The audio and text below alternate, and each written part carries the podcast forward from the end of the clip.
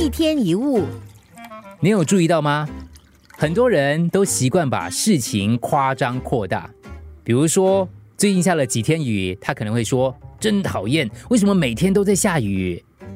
遇到几件倒霉的事，可能会说：“为什么总是那么倒霉？”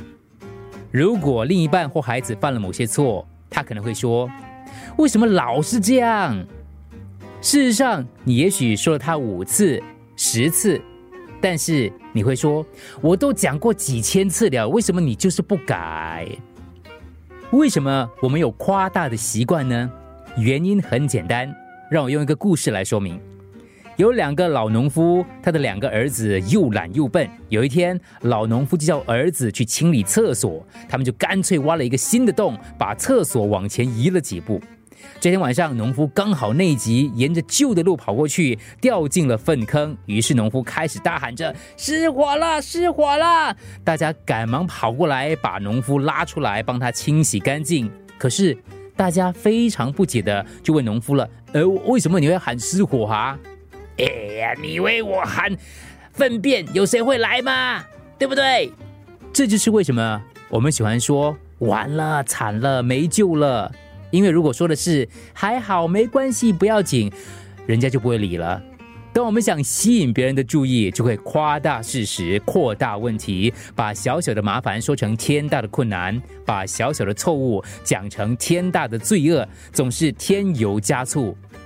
但是问题就出在，当你一再强调、一再重复说“我很倒霉啊，我很痛苦啊，我为什么总是那么不幸”，其实你已经在给自己创造厄运了。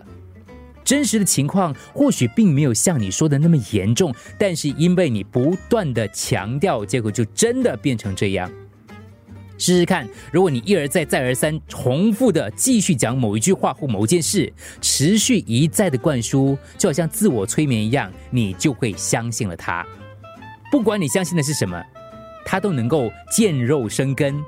如果你认为自己很幸运，那么好运就会降临，让你好事成双；如果觉得自己很衰，就陆续会有倒霉事找上门，让你祸不单行。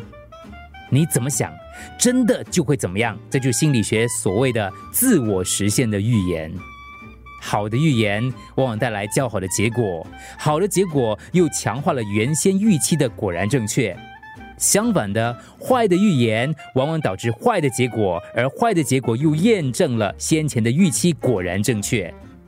你所认为的，最后都会一一应验。我们用来形容自己的字眼。最终将会变成我们真实的人生，所以千万不要再夸大你的问题。一天一物。